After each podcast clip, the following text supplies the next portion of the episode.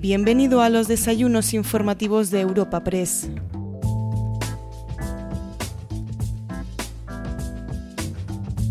En esta ocasión te ofrecemos una nueva entrega de los desayunos informativos Madrid de Europa Press.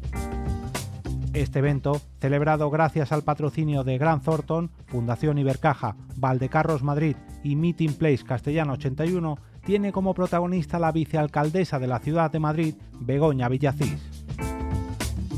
Tras la exposición inicial de la ponente invitada de hoy, charlará con la delegada de Europa Press en la Comunidad de Madrid, Cristina de la Rica, quien será la encargada de trasladar algunas preguntas de los asistentes al encuentro.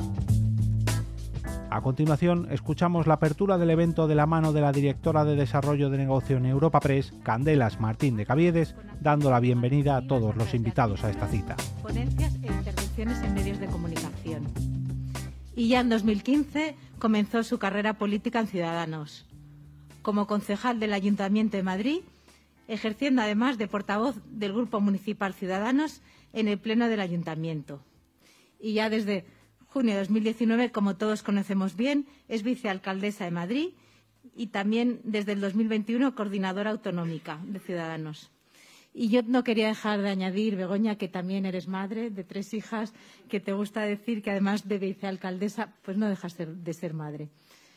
Pues muchas gracias de nuevo, vicealcaldesa. Estamos deseando escucharte. Por favor, ocupa tú esta tribuna. Muchas gracias.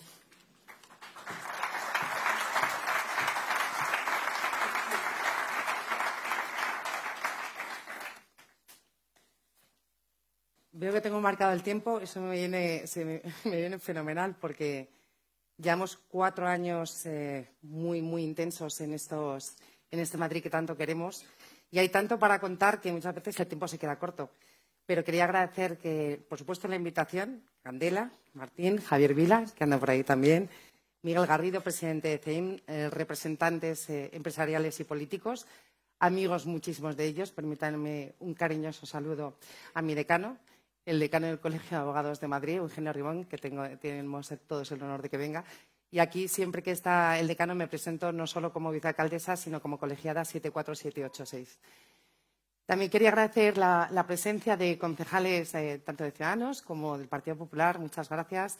A estos últimos les voy a llamar como les suelo llamar, que son Engra, Inma y Calle. Muchas gracias por venir, compañeras.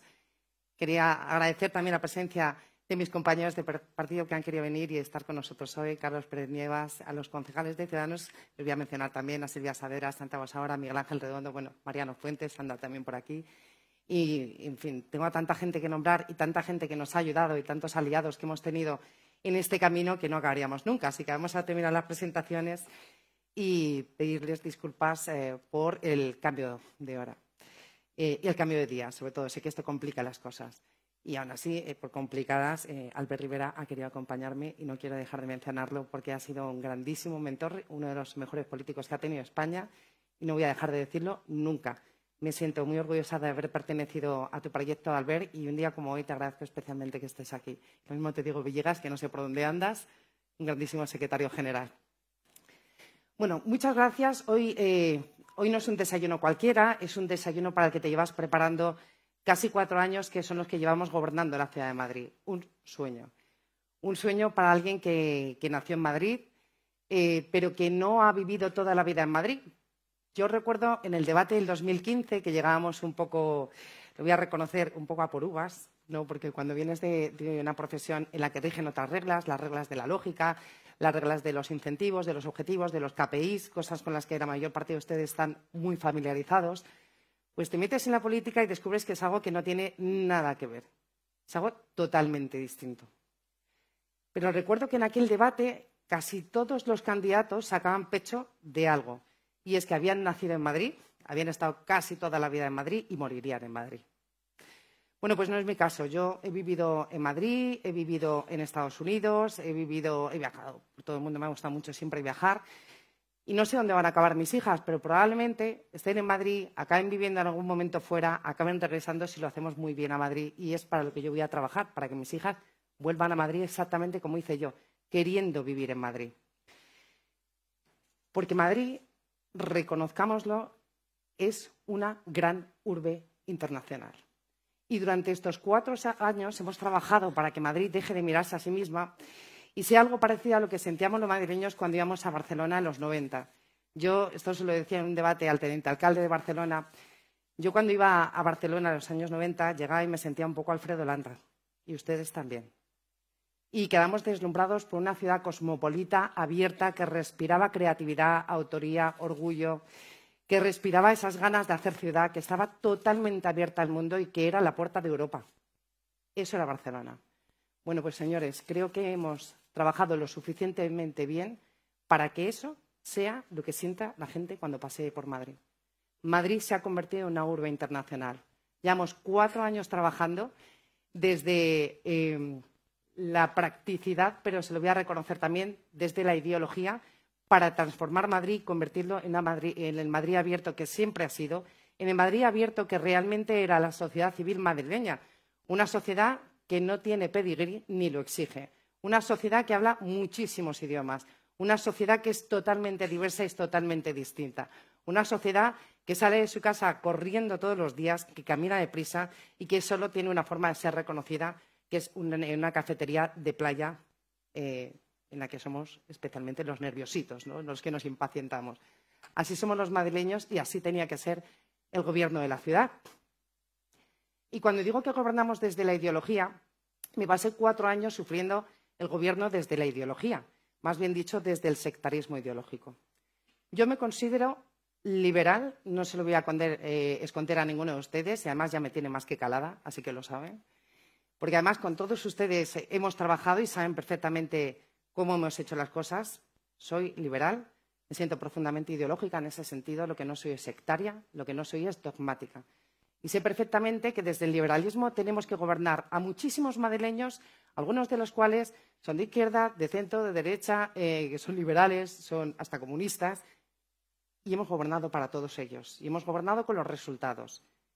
Y desde que empezamos a gobernar Madrid, hoy me van a permitir que haga un cambio con respecto a eh, las intervenciones que he hecho hasta ahora.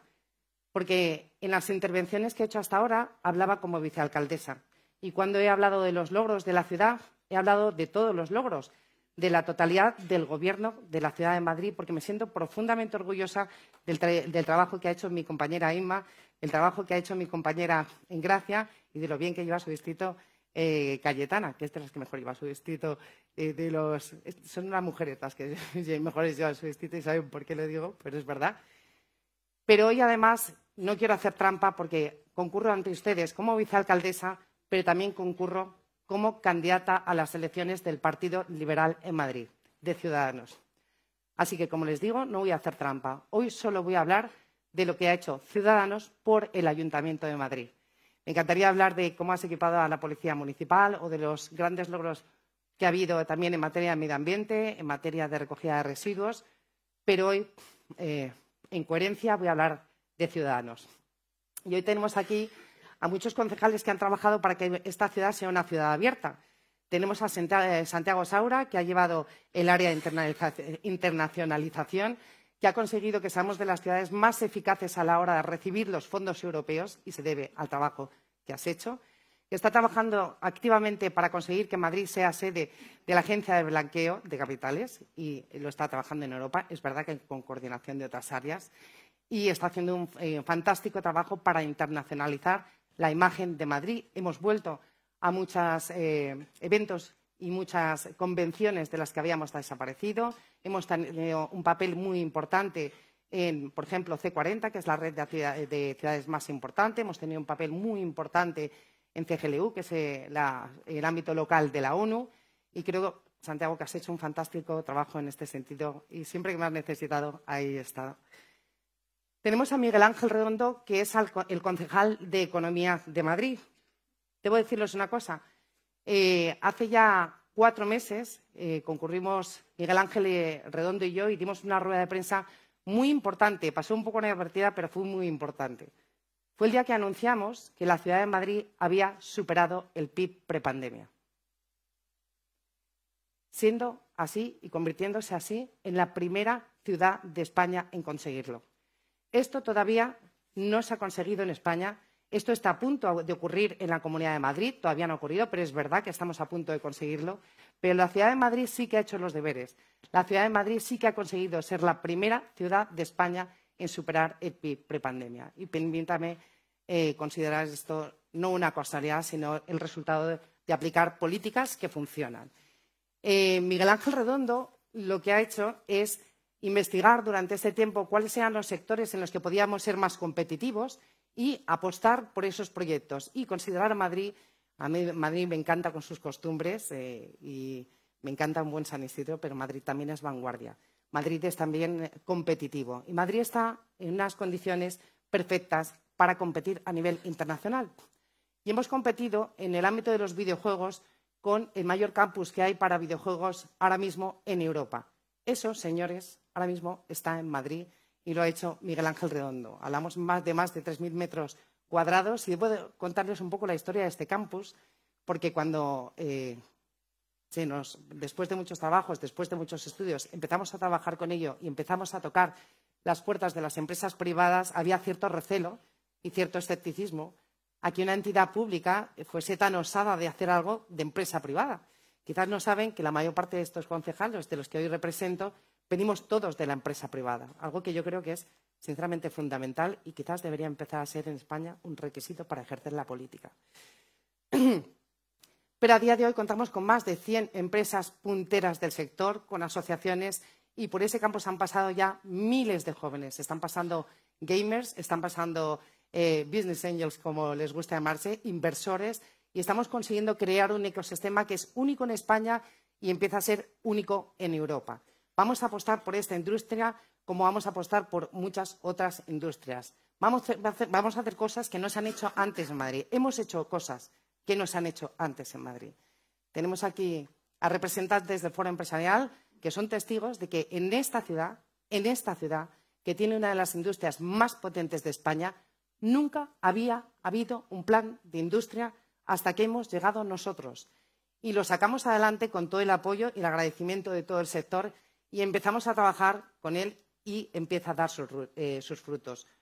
Nunca había habido subvenciones para apoyar a los autónomos. Jamás.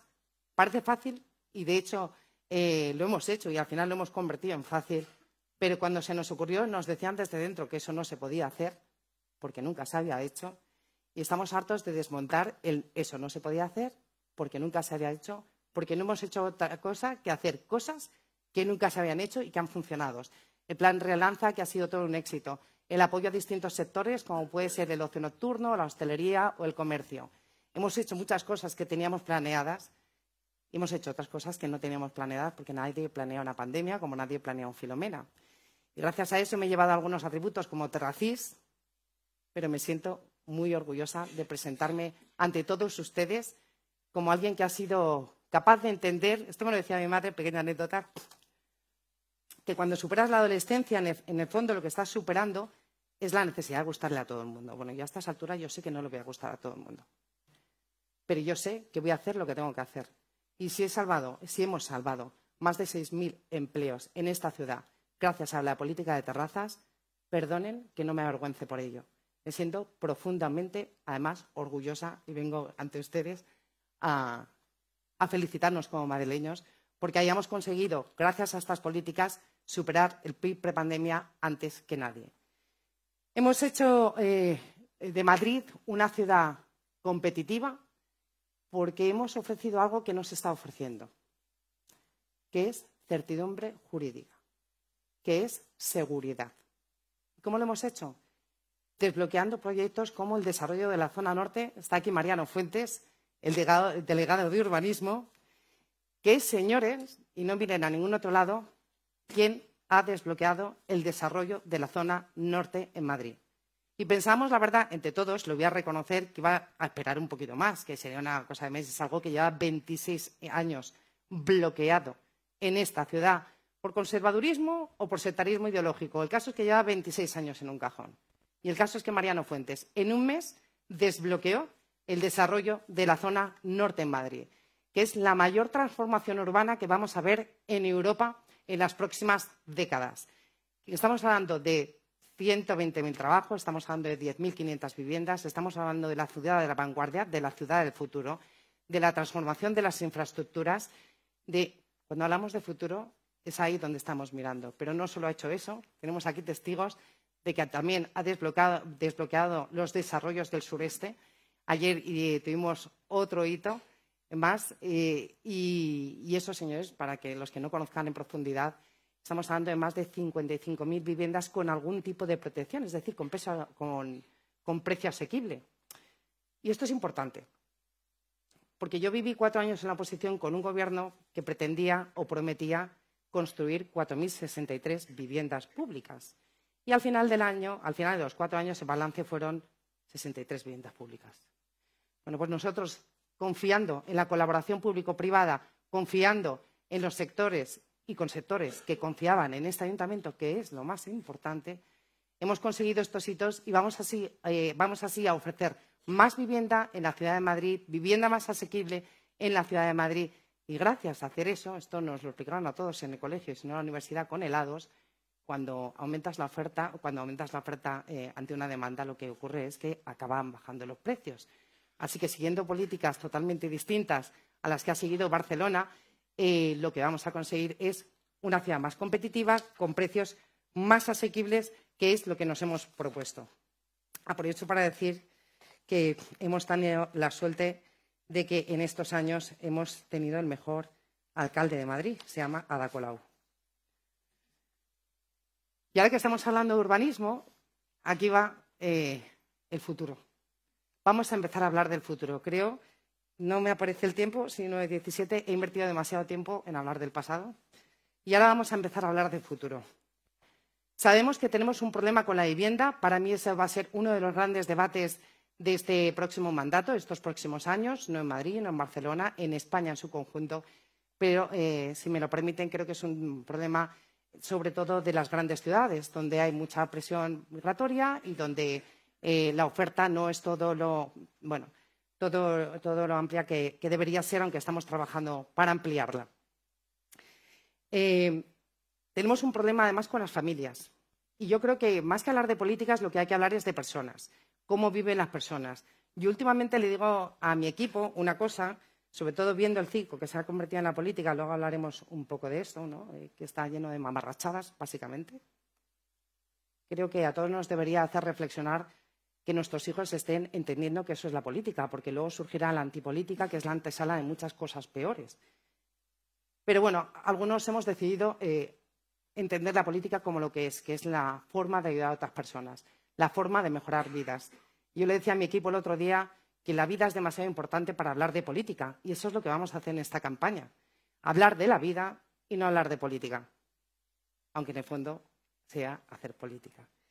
Y hemos entendido cuáles son el problema de nuestros jóvenes. ¿Por qué no se forman familias en Madrid? Y es porque no se dan las condiciones para formar una familia. Porque el primer requisito que necesita una familia es poder tener una casa. Y lo que no le estamos ofreciendo a nuestros jóvenes es la posibilidad de tener una casa, una casa asumible, una casa que se puedan comprar, una casa en la que puedan crecer sus hijos. Y hemos analizado el por qué. ¿Por qué no pueden tener una casa eh, los, chavales que empiezan a trabajar? ¿no? Eso que decían las madres del casado casa quiere. Bueno, pues en este caso suele ser el arrejuntado hoy en día, aunque algunos no lo quieran ver, pero eh, son eh, personas, la mayor parte de ellos, que ya tienen un sueldo, que ya pueden empezar a pagar una vivienda. Lo que no tienen es el capital, el ahorro y las garantías para poder acometer una inversión como es la compra de una vivienda. Por eso les anuncio que vamos a poner en marcha un programa de avales para adelantar la entrada en la compra de vivienda a menores de 35 años, donde el ayuntamiento asumirá el 20% de esa entrada mediante aval con créditos ICO invirtiendo 30 millones de euros al año.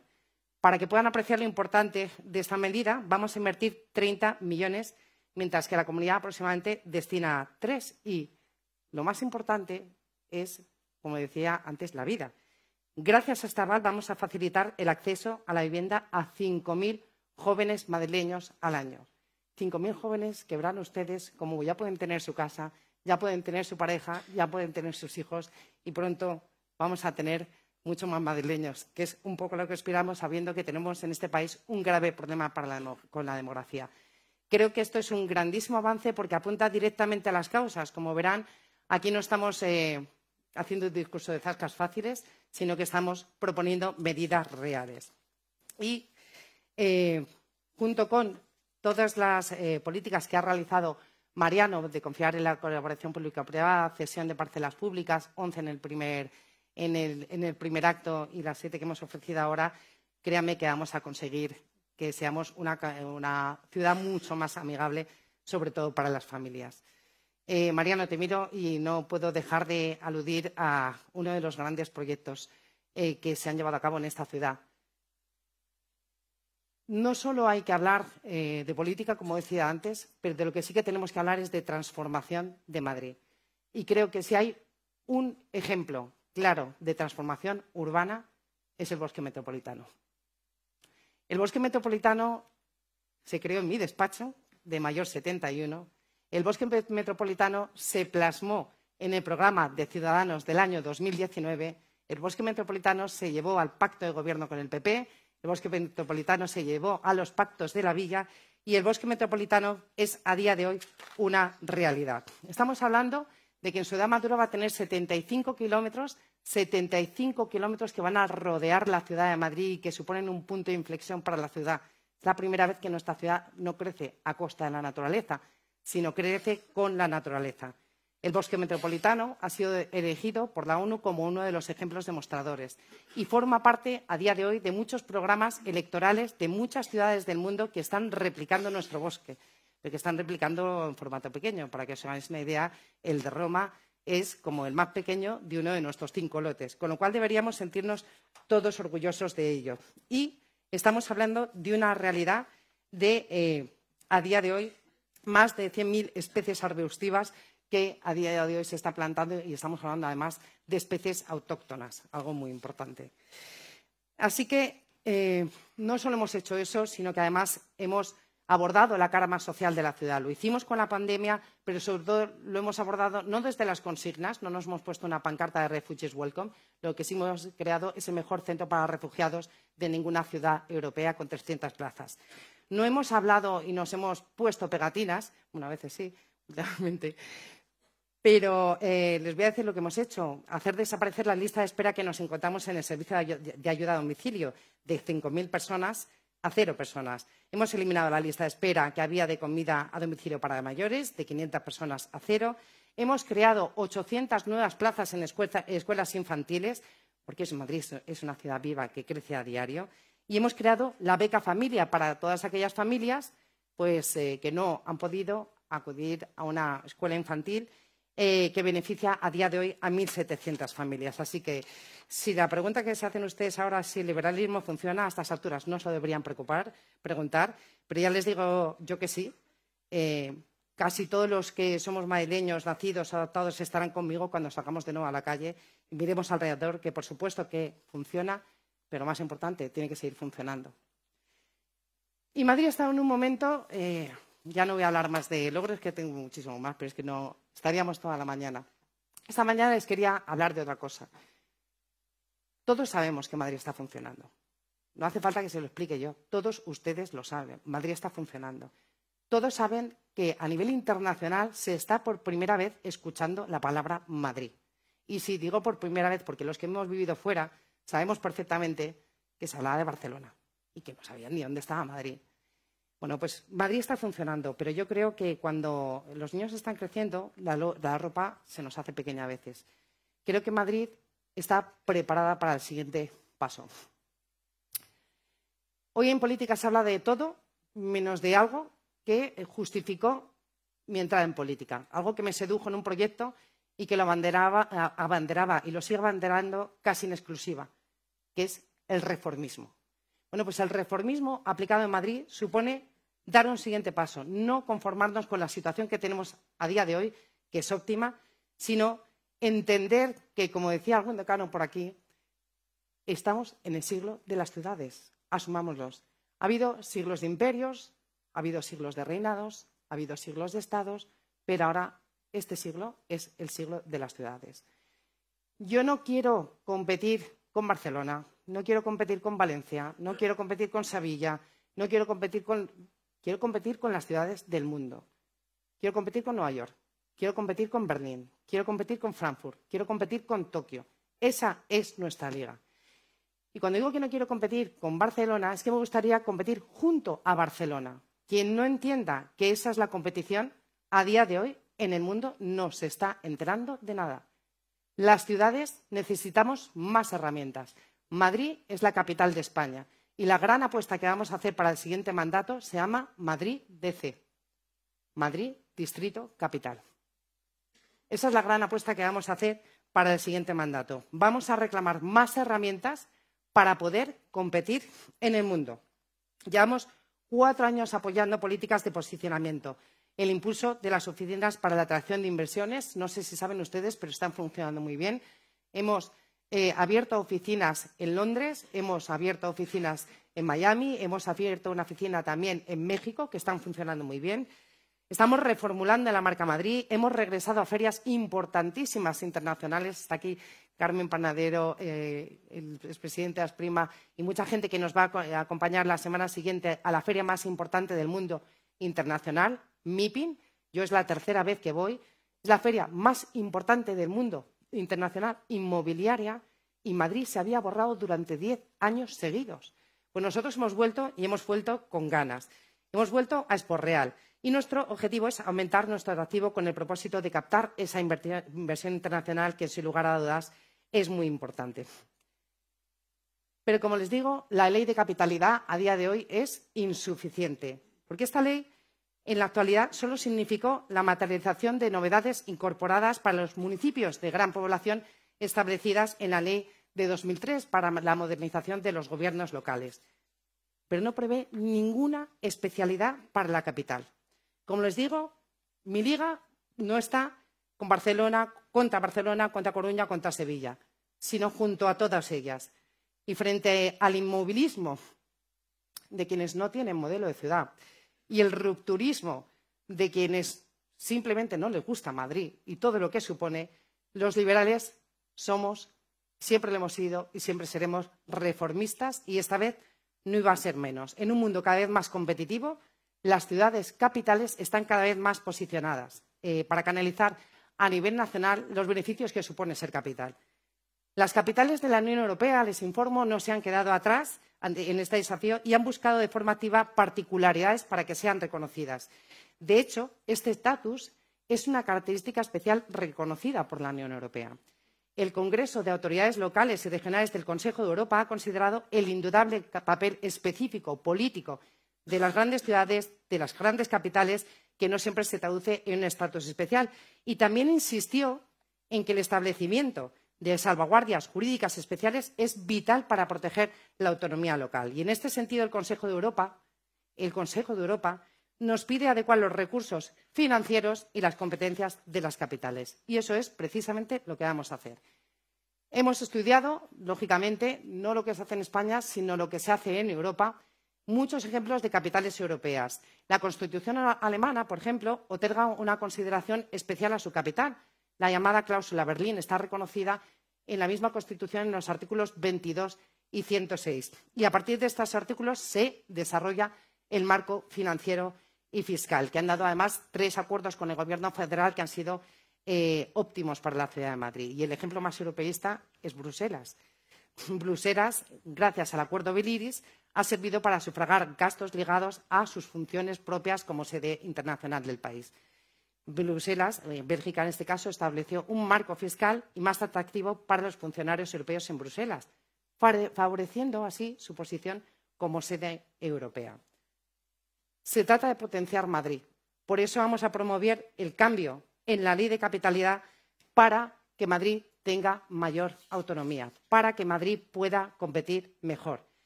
Aquí en España Además, la Comisión para la Revisión de la Financiación Local en 2017 señaló que no es razonable tratar de una forma unitaria situaciones muy diversas. Es lógico. No es lo mismo tratar a Madrid, que no voy a decir otro nombre, pero otra, ciudad que no tiene absolutamente nada que ver. No hay, a día de hoy, ni un solo artículo de la Ley de Capitalidad que regule el régimen financiero de Madrid. Lo que sí hay es la Ley de Haciendas Locales, que dice expresamente que Madrid debería tener su marco financiero propio. Así que promoveremos una modificación sustancial que permita hacer eh, frente a las necesidades de Madrid, que lo posicione en el lugar que corresponde, que nos permita tener mucha más maniobrabilidad con los impuestos. No solo con los impuestos locales, nuestra maniobrabilidad, para que se hagan una idea, es prácticamente nula. Solo podemos establecer bonificaciones en el IBI, como hemos hecho, de hecho, en pandemia. Eh, voy a decir que hemos ahorrado 600 millones de euros a los madrileños, algo que debería quizás haber dicho mucho antes, pero también tenemos que influir en el impuesto de la renta de las personas físicas, en el impuesto de sociedades. Podemos y debemos hacerlo para ser así mucho más competitivos con el resto del mundo. ¿Saben ustedes que la mayor parte de la industria del videojuego se va a Quebec? Eh, y parte de ella se va a Berlín y parte de ella se va a dos ciudades polacas cuyo nombre no voy a tratar de reproducir en este momento. ¿Por qué, pudiendo venir a Madrid, se van a ir a una ciudad polaca o a Quebec a pasar frío? No tiene ningún sentido. Hagamos lo que están haciendo estas ciudades, compitamos en la liga que están haciendo estas ciudades, porque podemos hacerlo dentro del marco, lógicamente, y con, con total respeto a la Unión Europea. Convirtamos a Madrid en el motor, ya lo es, de España. Consigamos bombear sangre a toda España, convirtiéndonos en una ciudad mucho más atractiva. Por cierto, esta eh, posibilidad de cambiar la ley de capitalidad lo tiene otra ciudad también. Lo tiene Madrid, pero lo tiene Barcelona. Dudo mucho que la actual alcaldesa vaya a hacer algo así. Sería demasiado dar y sería demasiado liberal. Pero a mí me encantaría que lo hiciese, porque yo quiero salir al mundo junto con Barcelona. Ahora, si eso no lo hacen, nosotros no nos vamos a quedar atrás. Nosotros vamos a competir. Y no nos da miedo asumir más responsabilidades, porque no solo estábamos hablando de efectos fiscales, estamos hablando de tener más competencias en urbanismo para que las cosas, que ustedes lo saben, muchos de los que se dedican al, ámbito del urbanismo, muchas veces el paso de la pelota entre el ayuntamiento y la comunidad trae grandes distorsiones y provoca ineficientes retrasos. Queremos abordar esas competencias. Queremos dejar de decir aquello que se dice muchas veces de, a ver, es que esto es de nuestra incumbencia, pero no es de nuestra competencia queremos que sea de nuestra incumbencia y de nuestra competencia. Queremos asumir más responsabilidades, como les decía, en urbanismo. Queremos asumir más responsabilidades, por ejemplo, a la hora de tener una tasa de reposición adecuada. No queremos que tenga que ser el Gobierno de la Nación la que nos diga a Madrid cuántos policías tenemos que tener. No tiene ningún tipo de sentido. Permítanos gobernar nuestra ciudad como lo llevamos gobernando durante estos cuatro años. Y permítanos que seamos el escudo para que esa inseguridad jurídica, que es cierto, lo dicen los, agentes, y a mí no me gusta que se vayan las empresas, pero tienes que escuchar las razones por las que se van. Y si se van, porque en España hay inseguridad jurídica, igual lo que tenemos que ofrecerles es el antídoto, que es seguridad jurídica. Y eso es lo que vamos a hacer en Madrid. Les digo que además las autoridades locales, y esto es algo que se dice en el Comité de las Regiones, esto es un debate que, que está sobre la mesa, son mucho más eficaces. Y es lógico. Les voy a poner un ejemplo. En Madrid hay eh, colegios que tienen amianto. Yo debo reconocer que, como madre, era algo que me preocupaba especialmente. A mí me preocupa eh, y, sobre todo, empatizo mucho con un padre o una madre que tiene que llevar a su colegio, eh, a, su hijo al colegio, y hay cubiertas de amianto o hay, y tienes la sensación de que estás llevando a un sitio que no es sano. A día de hoy es verdad que eh, si no se manipula, supuestamente seguro, pero a mí me gustaría que ningún cole en Madrid tuviese amianto. Bueno, pues esas responsabilidades las asumimos y quiero reconocer a Silvia Saavedra, que ah, ha llevado la coordinación de los distritos de la ciudad de Madrid, ha llevado la ordenanza de terrazas y tengo que ponerlo en valor de una forma sumamente eficaz y nos pusimos eh, manos a la obra. Para que se hagan una idea, en la Comunidad de Madrid tenía que hacer 28 intervenciones. Es verdad que son de mayor envergadura y Madrid tenía que hacer 57 intervenciones. Bueno, pues a día de hoy la Comunidad de Madrid tiene 28 eh, intervenciones por hacer. Es verdad que tiene cinco que ya han empezado a hacer y que son de mayor envergadura, pero es que nosotros nos quedan cero intervenciones por hacer porque las hemos realizado todas. Porque los ayuntamientos tienen una correa de transmisión más corta, porque los ayuntamientos son más eficaces, porque cuando se habla de refugiados, por ejemplo, en la ONU, y hablan los estados, yo siempre les digo que a los refugiados los vemos nosotros porque entran en nuestras calles. Nosotros somos la primera administración. Nosotros somos la piel de la administración, la que primero detecta los problemas y la que primero pone solución a los problemas. Y a día de hoy, insisto, hay distintas ligas, están los estados y están las ciudades. Y les voy a poner un buen ejemplo de ello. ¿Saben cuál es el estado que menos ha ayudado a Ucrania en estos últimos años, en este último año? España. ¿Saben cuál es la ciudad que más ha ayudado a Ucrania en estos últimos años, en este último año? Madrid. No estamos hablando de distintas ligas. Yo no quiero competir con mi país, yo quiero mejorar mi país. Yo quiero dar más riqueza a mi país. Y lo podemos hacer teniendo una herramienta tan potente y tan importante como puede ser la capital de España. Y lo vamos a ejercer. Así que promoveremos la ley de capitalidad, cambiaremos y transformaremos la ciudad de Madrid. Si ya seducíamos hasta ahora, vamos a hacerlo el doble. Vamos a leer lo que está ocurriendo en el mundo. Vamos a ver qué está funcionando en el mundo y dejemos de mirar nuestro propio ombligo. Hablamos demasiado de nosotros mismos. Este país ha dejado de hablar de reformas para hablar de estupideces. Y yo, sinceramente, eh, me da bastante pereza que eh, la mayor parte de los políticos en este país mm, tengan el carnet afiliado como currículum. Me da bastante pereza. Me da bastante pereza lo que hemos visto en estos últimos días, que eh, las damas del primer mundo que se exageran o inventan problemas que no tenemos las mujeres, porque tenemos otros. Me da bastante pereza que el presidente del Gobierno eh, se quiera tanto a sí mismo y nos quiera tan poco y nos tenga tan poco respeto a todos los españoles y, sobre todo, le tenga tanto poco respeto a la verdad. Me da bastante pereza eh, elegir entre ser mala mujer eh, por no planchar o ser mala mujer por no decir todas, todas y todes. Y yo, sinceramente, me da pereza que todo vuelva a tener un tufo partidista o ventajista, porque en esto se está convirtiendo la política en España. Así que permítanos que algunos pues sí, eh, sigamos pensando en reformas, sigamos pensando en futuro, sigamos pensando en cómo cambiar nuestro país y cómo hacer que nuestra gente viva mejor. Y eso es de, de lo que le quería hablar esta mañana y eso es para lo que vamos a trabajar los próximos cuatro años. Muchas gracias.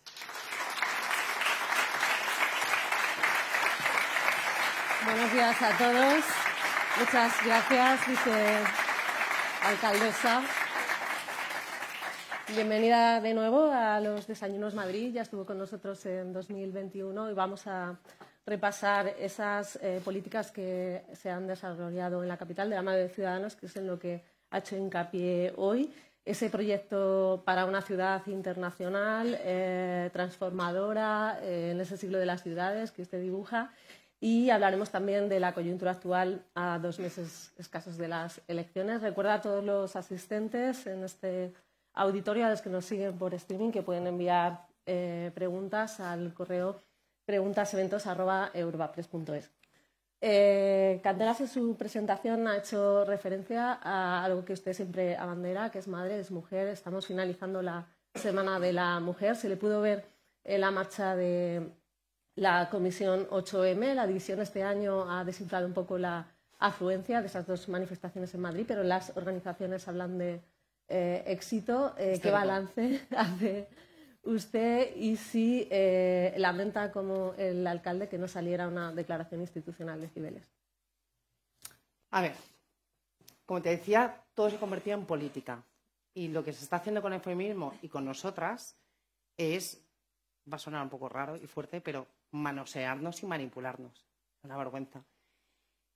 Pero yo creo que aquí está cambiando algo yo tengo la sensación que está cambiando algo. Eh, creo que uno de los mayores problemas del feminismo, yo lo decía el otro día en mi discurso, ¿no? Decía, hemos pasado de ser malas mujeres por no planchar bien, por no tener la cena a nuestros maridos preparadas eh, a tiempo, por no llevar a los niños impolutos al cole, y ahora somos malas mujeres porque no decimos todas y todes, eh, porque mm, te gusta ponerte tacones, y como saben ustedes, a mí me gusta ponerme tacones, o por no compartir las tonterías que dicen las de Ministro de Igualdad, o por no hablar de la regla, que además que lo dicen como si estuviesen descubriendo la pólvora. Parece absolutamente ridículo. Yo ese día, el 8M, mi día fue el siguiente. Mi día fue levantarme súper temprano, tener que vestir eh, a mi hija pequeña, que las otras se vistiesen, que no se peleasen, en fin, eh, tener los desayunos preparados, llevarlos al colegio y sufrir una grandísima gincana antes de acudir al primer acto. Es decir, que llegamos así. ¿Cómo acabamos el día? Fatal, ¿verdad? La madre de una amiga mía siempre nos dice, vais a llegar muy cascadas las de vuestra generación, es cierto. Vamos a... Bueno, ¿quién está hablando de eso? no, hablan de si te gusta el Satisfyer o si te gusta... Eh... ¿Y a ti qué te importa? Entonces yo a esto le llamo, el a ti que te importa es la revolución de las malas mujeres, de las que es un concepto que acabo de crear y he repartido unas cuantas pegatinas, la revolución de las malas mujeres, que somos las mujeres reales, que nos pasan cosas reales, que no podemos tener hijos. ¿Cuántas amigas tenéis que están congelando óvulos porque no pueden tenerlo por su carrera profesional? Ese es un problema real. ¿Cuántas amigas tenemos también que se están mm, enfrentando a, procedimientos de, de, fecundación in vitro y que no pueden hacerlo en condiciones porque además es carísimo? Ese es un problema real. Conciliar es un problema real. Las jornadas laborales son un problema real. Todo eso son problemas reales. Y estas mujeres andan haciendo vídeos que de verdad nos dan vergüenza ajena a nosotras mismas. Yo ponía en Instagram una pancarta de lo que supone ser una mujer, lo mirando en mi Instagram, es que no, no, lo voy a ni explicar, de la vergüenza ajena que siento. Entonces, estas mujeres a mí no me representan. ¿Con quién han empatado estas mujeres? ¿Dónde han trabajado estas mujeres? ¿Dónde, es que no han trabajado? ninguna de ellas. ¿Qué representan? ¿De qué hablan? ¿En qué mundo han vivido? Yo no sé en qué mundo han vivido, pero desde luego no, han vivido en el mundo de las malas mujeres, algunas de las cuales están aquí presentes. Hoy publica el diario El Mundo que eh, Ayuso estaría estudiando acotar la ley trans Montero con informes psicológicos en el caso de hormonaciones en menores. ¿Qué le, qué le parece esta...? Ah, me parece que alrededor de la ley trans eh, hay mucha desinformación. Yo hay veces que escucho a políticos en este país tenemos otro problema los políticos. Bueno, primero, tiene un problema de la sociedad que dice, bueno, los políticos, por favor, dejad de hacer eso. Porque es que no tenemos nada que ver unos políticos con otros. O sea, hay políticos que hemos trabajado en la empresa privada, hay políticos que no han trabajado en la empresa privada. Hay partidos, por ejemplo el mío, que no tienen un caso de corrupción en toda su historia y estamos gobernando. Por tanto, no generalicemos los políticos sobre los políticos. Pero luego eh, es verdad que hay veces que no lo ganamos. Y hay una cosa que yo he hecho en falta en política, que es decir, de eso no sé, que hable el profesional. Yo cuando escucho hablar de aspectos muy sensibles de la ley trans, echo en falta una cierta humildad en los políticos de decir, es que esto lo deberían decidir sanitarios, deberían decidirlo psicólogos, deberían decidirlo psiquiatras. Pero creo de verdad que esto es uno de los temas muy inflados, muy inflados, básicamente porque Podemos está quedando sin causas y básicamente porque Podemos está pasando algo parecido a lo que le pasó a Más Madrid durante cuatro años, que en el último momento de su mandato tuvieron que ensanchar las aceras de la Gran Vía para vender que habían hecho algo, básicamente. Y, no, creo que es un problema inflado, pero mm, de verdad no podemos manchar de ideología todas las causas.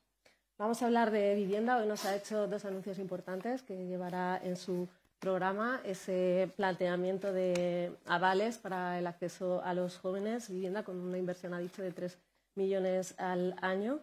Em, y ha desgranado aquí una serie de actuaciones de la mano de Ciudadanos. Yo le quería preguntar eh, mm, por una medida que ayer planteó Reyes Maroto, que ha dicho eh, que dejará en pocos días el ministerio, y eh, ella plantea que cuando llegue a la alcaldía, si lo consigue, hará un mapa de pisos turísticos para poner viviendas al alquiler a bajo precio. ¿Qué le parece esta medida y ese reclamo que hace al ayuntamiento eh, para eh, que cumpla con esas 15.000 viviendas eh, públicas al alquiler que estaban incluidas en los platos de la villa? Bueno, yo cuando entré en política había mucha gente que me decía, eres demasiado buena persona para meterte a política. Entonces voy a ejercer de buena persona y le voy a aconsejar a Reyes Maroto que no deje el ministerio. Lo primero.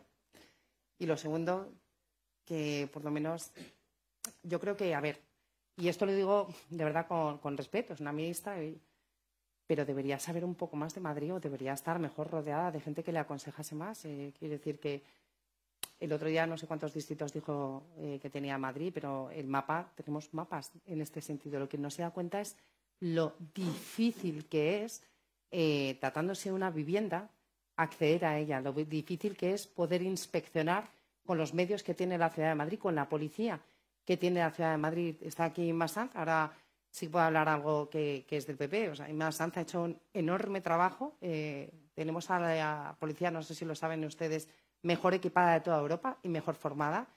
pero es una policía insuficiente. Ha crecido durante nuestro mandato, pero la tasa de reposición de Sánchez, que le tiene impuesta a Madrid, nos impide crecer. Por tanto, no tenemos capacidad a día de hoy con la policía para poder entrar a inspeccionar los pisos turísticos. Aún así, las cifras no las tengo delante, pero han aumentado espectacularmente de inspecciones en los pisos turísticos. Y además, Reyes Maroto debería saber que tenemos preparado unas normas urbanísticas. Aquí tenemos a gran parte del sector que sabe lo importante que son las normas urbanísticas para Madrid. Vais a sentir con la cabeza todos los que sabéis que son muy importantes. Para que te hagas una idea. Son importantísimas. Es la revolución urbanística de Madrid llevada a cabo desde urbanismo. Por cierto, también hicimos una revolución con la ordenanza de licencias que ha conseguido que muchas tasas, que la tasa invisible que le llamábamos, eh, que es que para construir una casa estuvieses 18 meses, pues ahora se concedan prácticamente uno o dos, con lo cual las licencias en Madrid van como un tiro gracias a, la ordenanza de licencias.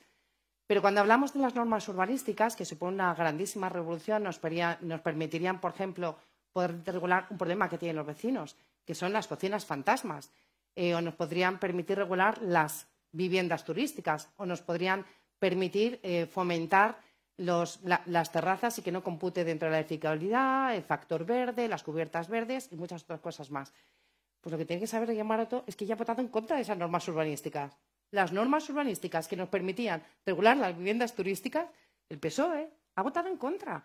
Por tanto, vota en contra gracias a Sánchez para que nos aumenten la policía y vota en contra de las normas urbanísticas que nos permiten regular mejor las viviendas turísticas. Así que, consejo, que no deje el Ministerio eh, y que, de hecho, que se centre más en el Ministerio, porque se nota que por, el grado de ejecución que no está siendo lo suyo, de hecho, tiene el grado de ejecución más baja de ningún ministerio y eh, que estudie un poco más Madrid, simplemente. Madrid Nuevo Sur, lo ha mencionado aquí, es la gran apuesta de este equipo de gobierno para la remodelación del entorno de Méndez Álvaro de Licias. ¿Cuándo se va a elegir el diseño del concurso internacional y cuándo podrán comenzar las obras? Bueno, una cosa es Madrid Nuevo Sur y otros los desarrollos del sureste, que es otro, bueno, que es un ámbito distinto, pero obviamente están ligados, porque lo que queremos hacer es ordenar bien el, urbanismo en Madrid. Bueno, pues llevamos todo este año de estudios que están culminados, han sido ya terminados y ahora junto con el COAM, creo que está el decano eh, Sifrido por ahí, eh, vamos a lanzar un concurso internacional como prácticamente todos los concursos que hemos lanzado mientras hemos estado gobernando concursos internacionales. Utilizamos concurso internacional eh, para la elaboración de Marca Madrid, utilizamos concursos internacionales para los cinco lotes del bosque metropolitano y esto también lo estamos haciendo eh, como concurso internacional de ideas. Primero porque accedes a todos los proyectos y a todos los eh, despachos de arquitectura mejores del mundo y segundo porque el nombre de Madrid está sonando por todo el mundo. Así que esa va a ser la forma de hacerlo y está ya muy adelantada. El plazo no nos lo puede concretar entonces. Siguiente pregunta. bueno, se ha dado luz verde a la reparcelación de los aguijones, lo ha mencionado usted en su intervención. Eh, ¿Cuál es el balance que hace del desbloqueo em, de terreno por parte del área de desarrollo urbano eh, para eh, poder construir viviendas en todos los desarrollos del sureste? Que recuerdo eh, a los asistentes que además de los aguijones pues están ya en marcha los berrocales, el cañaveral, los cerros y Valdecarros. Bueno, como tengo aquí presente aparte del sector, se acordarán que hace como seis años vinieron desesperados a mi despacho, totalmente desesperados. Les tenía yo sentados a todos en una pequeña mesa y cuando me empezaron a explicar el proyecto, de verdad que yo no podía comprender cómo Madrid podía tener bloqueado ese proyecto no solo en la eh, época de Carmena, que todo estaba bloqueado, básicamente, es decir, Madrid no podía crecer, sino que ya venía bloqueado de antes. Y yo les aseguré que aquello se iba a desbloquear, les aseguré que eso iba a ocurrir y desde que empezamos a, gobernar empezamos a trabajar en el desbloqueo. Y eso es lo que hemos hecho, simplemente cumplir nuestras promesas. Em, yo cuando comparo con el gobierno de la nación, digo, oye, que, no, o sea, que yo creo que mentir debería pasar factura, pero no cumplir también. Nosotros, el programa de gobierno que tenemos es un programa de gobierno que lo verán todos los vecinos de Madrid. Nosotros dijimos que íbamos a hacer y hemos hecho. Y ese desbloqueo es vital para que Madrid pueda seguir creciendo, porque Madrid va a seguir creciendo. Yo sé que hay mucha gente que piensa que Madrid no crece ni crecerá. No, no, es que es obligatorio. Madrid es una gran metrópoli. Madrid es una ciudad global y va a necesitar creciendo. y necesita seguir ofreciendo vivienda. Y necesita además que esa, vivienda vaya creciendo con dotaciones, porque hicimos un estudio muy interesante que reveló eh, dónde tiene que trabajar Madrid y nosotros pensamos que, bueno, siempre hemos pensado que el reequilibrio territorial debe estar solo en las zonas del sureste de Madrid. Y creo que en este mandato, no sé si hemos invertido aproximadamente un 30% más eh, en las zonas del sur de Madrid que el gobierno anterior, que era de izquierdas. Pero también hay que cambiar eh, la filosofía para entender que nosotros, sobre todo como ayuntamiento, ofrecemos equipamientos y que las zonas más desabastecidas de equipamientos son los nuevos desarrollos. Estamos, hablando de Monte Carmelo, estamos hablando de San Chinario, estamos hablando de Las Rejas, estamos hablando de zonas de Vicálvaro, estamos hablando de zonas que han crecido, pero que no están suficientemente equipadas. Y eso, de hecho, va a ser nuestro objetivo para los próximos cuatro años, que es centrarnos en los nuevos desarrollos y equipar a, estas nuevas familias, que además tienen muchas necesidades porque son jóvenes, tienen hijos y no pueden vivir con tantas facilidades. Eh, Vox eh, vetó al delegado de Desarrollo Urbano, Mariano Fuentes, que se encuentra hoy aquí con nosotros en una reunión centrada en urbanismo. ¿Usted ha hecho en falta cierta complicidad del alcalde para que se quedara en esa reunión, teniendo en cuenta que urbanismo está en manos de ciudadanos? Ah, cuando entró Ortega Smith a decirnos que nosotros no podíamos estar, para mí eso es un galón. No, yo, a ver, yo dije que si vas a negociar, vamos a ver, aquí tenemos un gobierno de coalición. Hay 11 concejales de Ciudadanos, 15 concejales del PP. Es verdad que la representación institucional está a cargo del PP, a, cargo del alcalde, pero las competencias están repartidas y siempre nos hemos respetado las competencias. Y así tiene que seguir siendo hasta el final. Hemos sido un gobierno extraordinariamente leal. Somos un ejemplo de gobierno de coalición. Ya me gustaría a mí que España tuviese la estabilidad que nosotros hemos ofrecido. Y ya me gustaría a mí que Podemos o Sánchez fuesen la mitad de leales de lo que yo he demostrado. Eh, porque creo que hay pocas personas en España que hayan renunciado dos veces a la alcaldía de Madrid. Y políticos cero, ya se lo digo.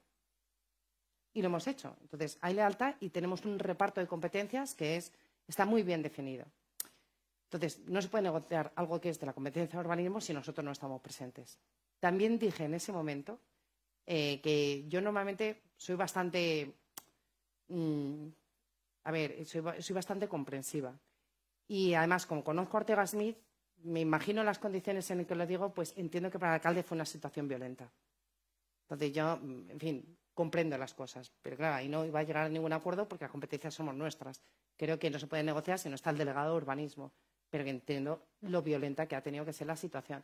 Pero vamos, que esto es la historia de lo que ha sido tener a Vox en el gobierno en estos últimos años. Yo, sinceramente, ya no diría ni a Vox, porque yo tengo que reconocer que hay gente en Vox que veo bastante razonable. me llevo bien con dos de Vox. Eh, no voy a decir los nombres porque pobrecitos, pero que son razonables. Pero es que ya esto es una cuestión de una persona que es Ortega Smith, que tiene una actitud absolutamente intratable. Altiva, mm, bueno, es que los términos que serían los lógicos no los voy a utilizar delante de todos ustedes, pero no se puede gobernar una ciudad así, no se puede. Nos han bloqueado sistemáticamente los presupuestos, nos han bloqueado las normas urbanísticas, nos, han bloqueado sistemáticamente todo lo que, tenían que hacer, nos han insultado sistemáticamente. No se, puede, no, se puede, no se puede tener esa actitud en política y, si me lo permite, no se puede tener esa actitud en la vida. Pero yo, desde luego, Voy a hacer todo lo posible para que Madrid no caiga en esas manos. Y eso es parte del trabajo que tenemos que hacer nosotros. Madrid no puede caer en manos ni de Podemos, que, que puede entrar perfectamente en el consistorio este año, y me preocupa mucho, sinceramente, ni de Ortega Smith. No puede estar en esa mano, porque es que Madrid no es así.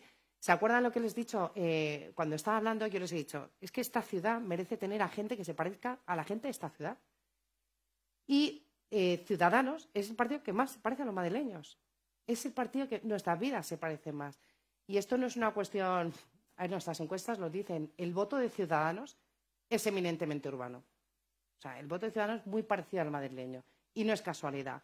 No es casualidad que en Castilla y León entramos por los pelos, pero por ejemplo en Valladolid, que es lo más parecido a Madrid, hayamos tenido por encima del 7% o en Palencia por encima del 6%. O sea, nuestro voto es urbano y no es casualidad, es que nos parecemos más nuestras vidas, se parecen más Y yo creo, sinceramente, que Madrid es demasiado abierta, demasiado diversa para acabar en manos de los bandos. Y mm, de verdad, yo estoy viendo mucho frentismo en la política, mucho frentismo en Madrid, y los madrileños no somos así.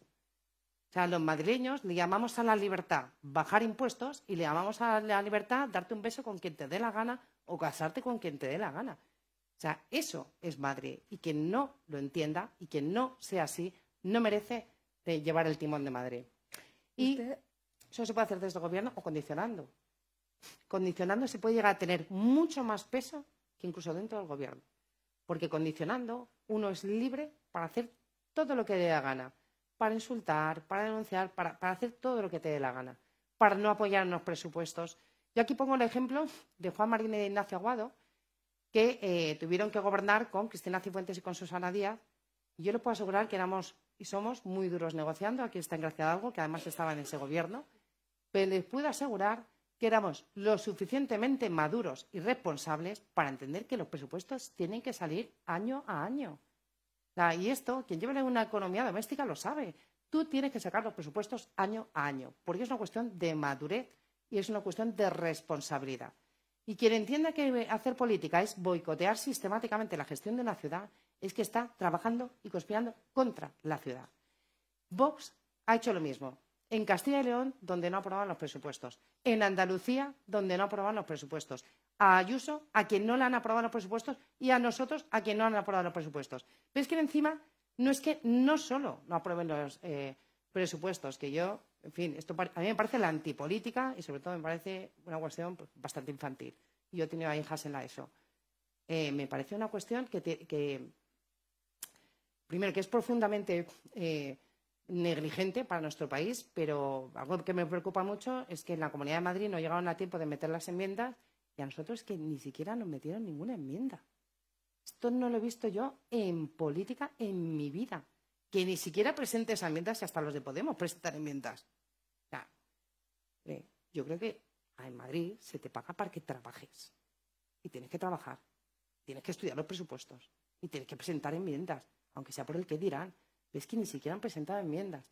Entonces, mm, es que ya no es una cuestión de ideología, es una cuestión de incompetencia. ¿Cree entonces, le voy a pedir brevedad, ¿cree entonces que eh, Ciudadanos eh, marcaría como línea roja con el PP excluir a Vox a la hora de sentarse a hablar? Mm, a ver, nosotros no somos de practicar cordones sanitarios, sobre todo porque Vox es muy, eh, es muy hábil haciéndose el cordón sanitario solo. O sea que si es que el que se ha hecho el cordón sanitario solo es Vox, porque hemos intentado con ellos negociar las normas urbanísticas, hemos intentado eh, negociar los presupuestos, hemos intentado y, se han puesto. Es que la imagen es la del niño que se pone en la esquina y dice nota junto. Es esa. Esa es la imagen de Vox. Esa es la imagen que voy a guardar siempre de Vox en el Ayuntamiento de Madrid. Le pregunto por una propuesta de Más Madrid. Ha mm, propuesto, como ocurre en otras ciudades como París, Berlín y Lisboa, que el grupo político más votado en cada distrito sea el que presida la Junta Municipal. ¿Usted apoyaría esta propuesta?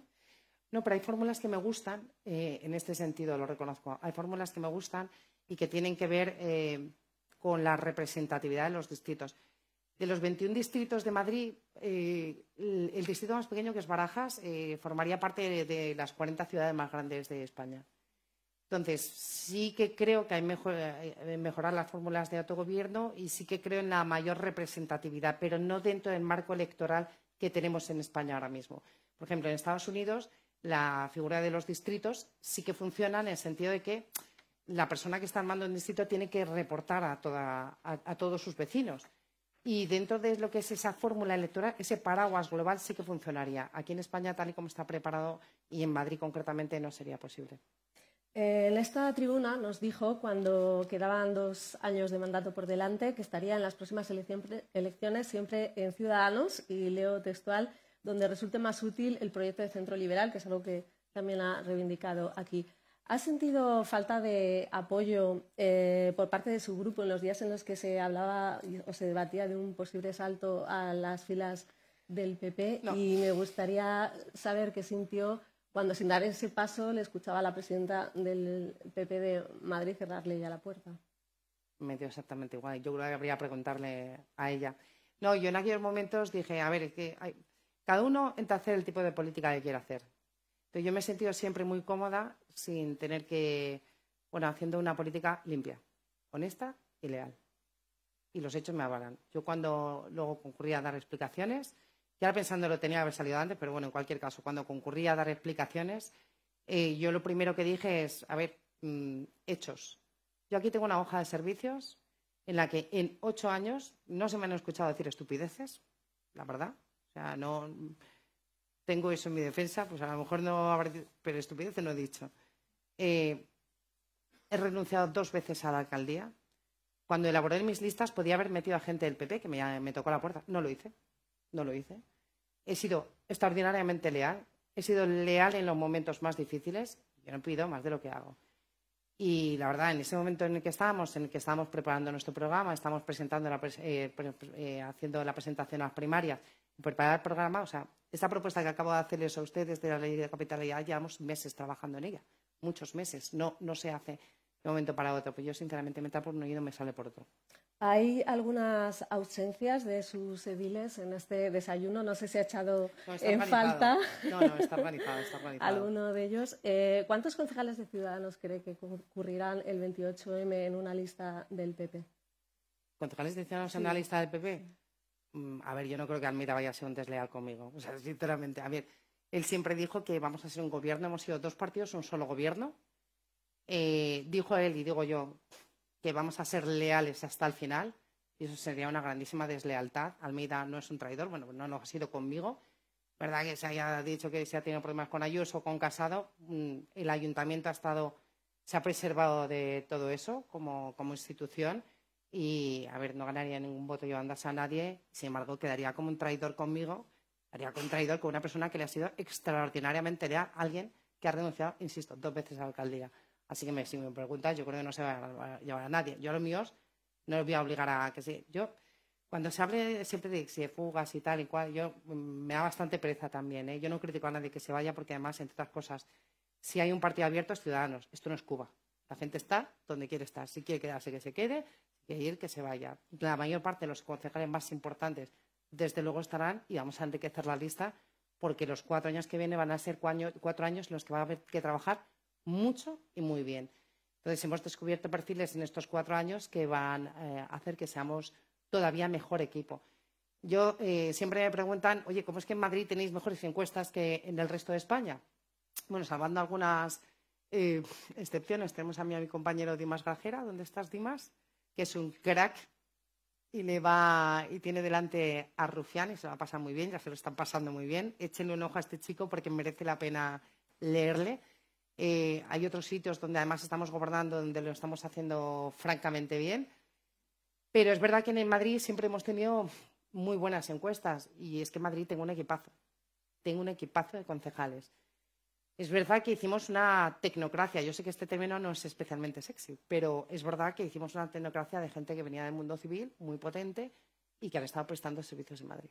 ¿Y por qué tanta diferencia entre las encuestas que maneja el PP y las que manejan ustedes? el PP no van a alcanzar representación. Según las que maneja el PP y las que manejamos el resto del mundo. Lo siento, pero es verdad. A ver, eh, si sacamos las del PP, que son las únicas que dan una gran subida al Partido Socialista, cosas que el resto del mundo sabemos que no, que no pasa.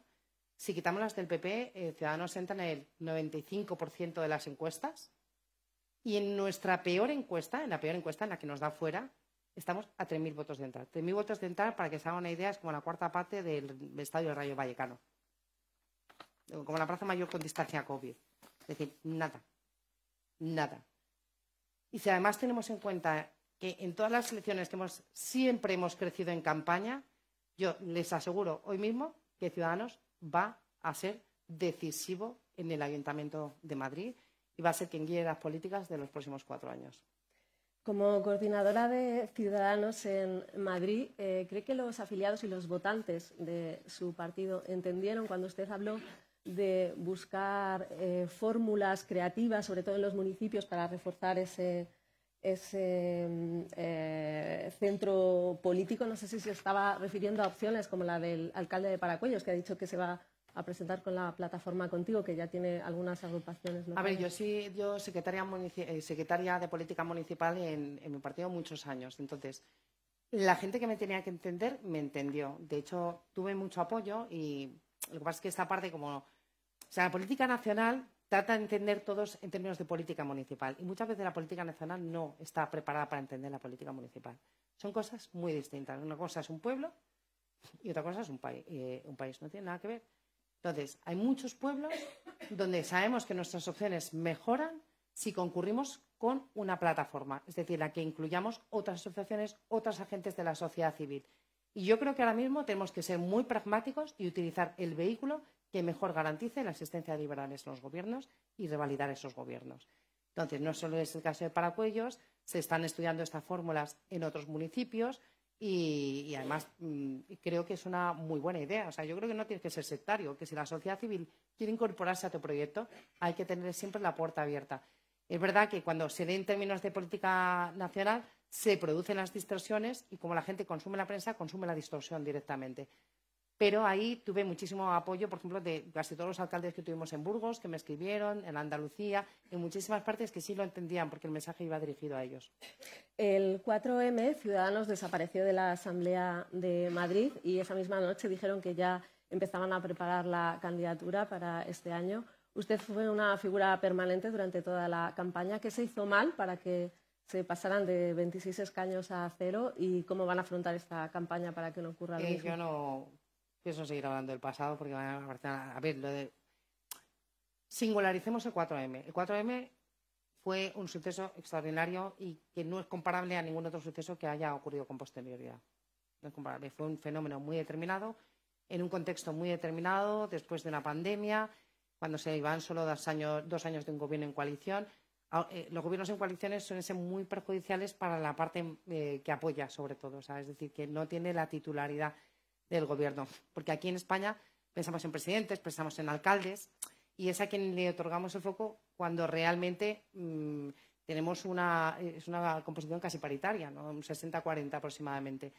Y eso, lógicamente, pues eh, tuvo unas consecuencias desastrosas. Nosotros no es que lo hiciésemos necesariamente mal, que nos pudimos equivocar en muchas cosas, pasó lo de Murcia, o sea, pasaron cosas, la verdad. Y a mí no me cuesta nada reconocerlo, porque yo misma lo critiqué. Pero también otra gente y también hizo las cosas bien. Eso tampoco pasa nada en política por reconocerlo. Entonces, fue un suceso muy delimitado en ese tiempo y en ese momento. Aprovecho para decir, que todo el mundo dice que hemos hecho mal. Bueno, pues eh, sí, si España considera que es más importante eh, la moción de Murcia a no ser alcaldesa en dos ocasiones en la ciudad de Madrid, a ser el único partido que no tenemos un solo caso de corrupción, el único partido que no se ha repartido a los jueces en este país y cuando estaba al ver se los pudo haber repartido o no, y no nos lo repartimos, que no nos repartido, eh, hemos repartido teles en este país, que no pues, se nos puede hablar ni de Bernie, ni de Kitchen, ni de nada. No se nos puede hablar de nada. ¿Por qué no lo hemos hecho? Pues yo qué quieren que le diga. Creo que, mm, eh, sinceramente, yo me siento muy orgullosa de lo que hemos hecho. No solo de lo que no hemos hecho, que no tengamos un solo caso de corrupción, sino de lo que además hemos hecho a nivel de gestión, que yo creo que ha sido óptima. Tenemos una grandísima candidata en estas elecciones, que es Aruca, la tenemos aquí presente, que yo lo único que le pido a ustedes para medirla es que la conozcan que inviertan cinco minutos en hablar con una eh, furia en la naturaleza como es Aruca, que creo que en poco van a ir conociéndola todos. Eh, mm, el proceso de refundación. Fuerza en la naturaleza, no furia. Furia a veces, pero pocas. bueno, estamos en un año electoral que acabará con unas elecciones eh, generales. Se ha hecho por la anterior dirección un proceso de refundación en su partido que ha acabado en enero. ¿Considera que se han hecho los cambios suficientes para volver a captar electores? Se han puesto las bases para hacer los cambios eh, suficientes. Tenemos un gran equipo y además un equipo eh, bastante moderno de gente muy profesional, tenemos, eh, bastante europeísta, tengo que decir, que, yo creo que el debate de Europa va a ser muy importante, somos el partido más europeísta y se han sentado las bases. Ahora es cuando vamos a ir presentando nuestras políticas, que yo creo que van a ser nuestro fuerte. Sé que eh, hablar de políticas de reformas, mm, pues igual no es ahora lo que más está de moda, pero pretendemos volver a ponerlo de moda. Y sí, y además creo que Inés en el Congreso lo está haciendo sensacionalmente bien. Y se han visto ustedes sus intervenciones. Queda clarísimo de que, que tenemos una autonomía y sustantividad propia como partido y espero que el 28M sea el primero de los pasos. Le traslado una pregunta de mi compañera Alicia del área nacional. Eh, dice que el candidato a la presidencia del Gobierno de Ciudadanos aún no está definido, tiene que pasar por unas primarias. ¿Se ha planteado usted presentarse? ¿Cuál cree que sería la mejor opción? No, y ahí creo que muchas veces, y voy a, eh, lo, voy a decir, esto de, presentarse a unas elecciones da un poco de vergüenza en el sentido que es muy eh, autorreferencial, ¿no? que tengo que hablar mucho de mí, como hay veces que da un poco de corte hacer esto, pero es verdad yo he tenido muchas posibilidades de hacer otras cosas que me hubiesen desviado de concentrar todos mis esfuerzos en Madrid. He podido ser portavoz nacional, he podido presentarme en las elecciones para presidir mi propio partido, puedo tener esa tentación. Y siempre que se me ha presentado una de esas, siempre he dicho que no. Yo tengo un compromiso real y enorme eh, por Madrid. y creo que si uno tiene un cargo, un cargo y un tipo de trabajo como el que tiene la vicealcaldesa de Madrid, que le puedo asegurar que es muy exigente, es incompatible con hacer otra cosa. Es totalmente incompatible. a mí ya no me da la vida para hacer más y, gracias a eso pues hemos conseguido muchos logros. ¿Contará para la campaña electoral con alguna figura relevante del partido que ha sido importante? Bueno, está aquí el señor Albert Rivera. La respuesta. No, pero no. no. O sea, Albert no es de campañas. Yo creo que eh, permíteme que lo diga Albert, creo que ha sido de los pocos presidentes respetuosos al dejar un partido. Porque hay mucho presidente que se siente en la obligación de tutelar al partido.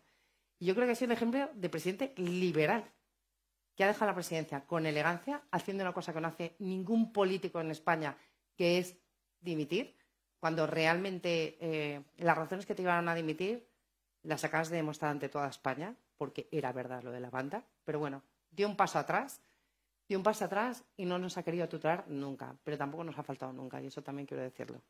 No nos ha tutelado, no ha salido a hacer la típica manifestación inoportuna e incómoda para los compañeros, que todos sabemos de lo que hablamos, pero cada vez que le has llamado para preguntarle, orientarle, porque no solo es un gran político, sino que tiene un instinto increíble, siempre te coge el teléfono y siempre te ayuda. Mira, aquí lo tengo hoy, no va a hacer campaña conmigo, porque él eh, no es de tutelar, pero, pero no, no, es de las personas que se borra cuando lo necesitas. Eh, para finalizar, Begoña Villacis, eh, una pregunta que no le va a sorprender. ¿Reafirma su voluntad de dejar la política activa si finalmente no entra en el consistorio madrileño? No. Eso no va a ocurrir.